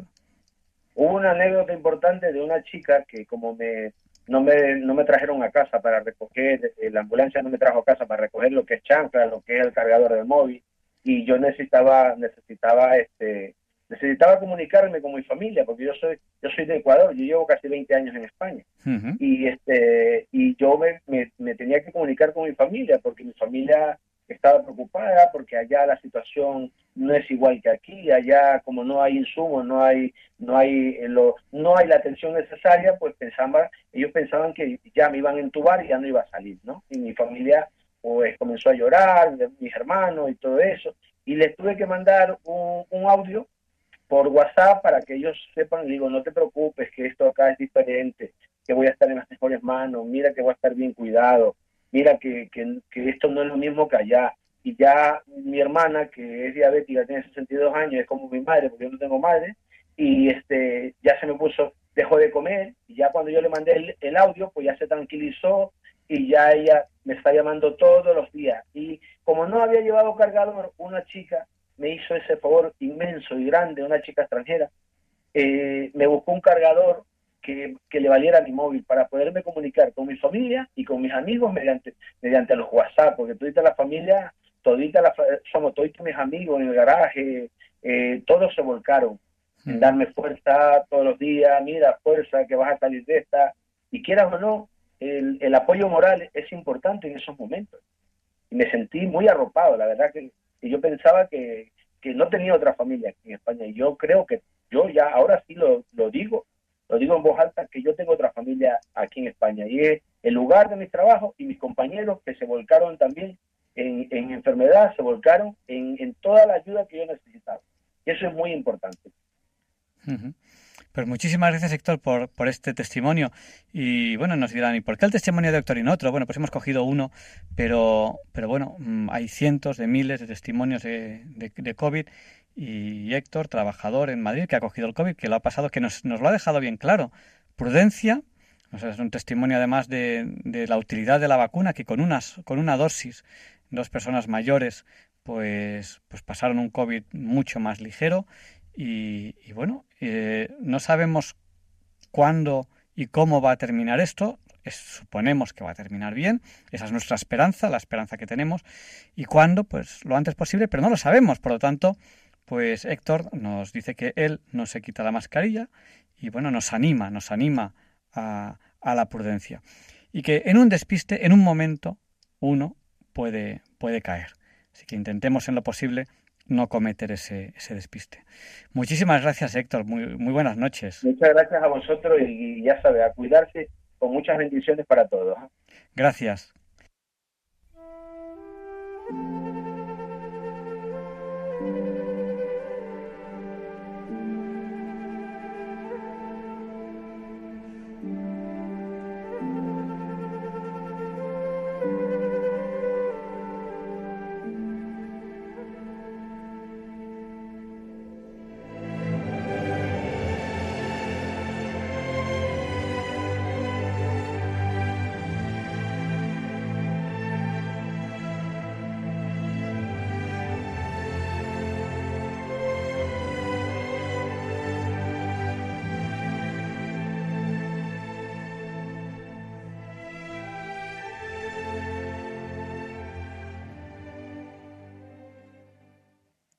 Terminamos ya este programa de hoy viernes 20 de agosto de 2021.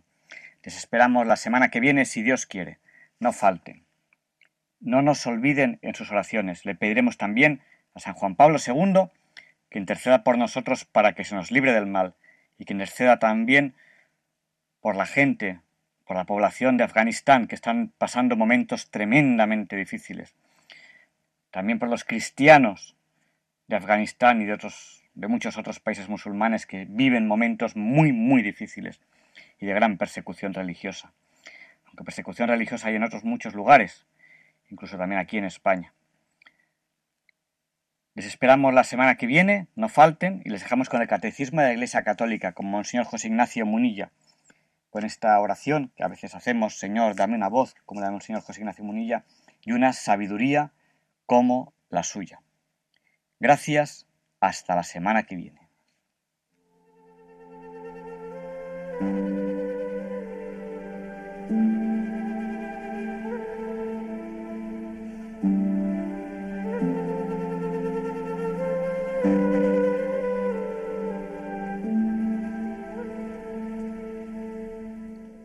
Y así concluye en Radio María el programa Diálogos con la Ciencia. Dirigido por Javier Ángel Ramírez.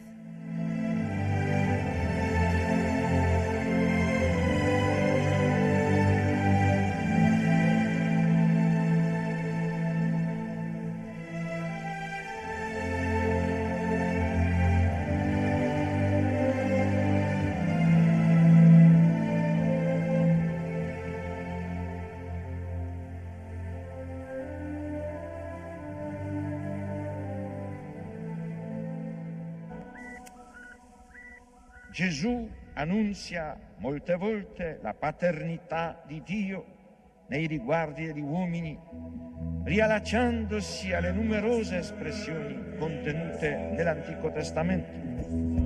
Per Gesù Dio non è solamente il Padre di Israele, il Padre degli uomini, ma il Padre suo, il Padre mio. Pater noster, 피해진 체리 장기 제도 나웬도 아드베니아 레뇽도 via voluntas tua sicur in cielo in terra Padre nostrum quotidiano Milano Visorie, che di Mittenovis levi la nostra, circulano nostri vittimus, e vitorimus nostri, e ne nos induca in tentazione, sed libera nos a male.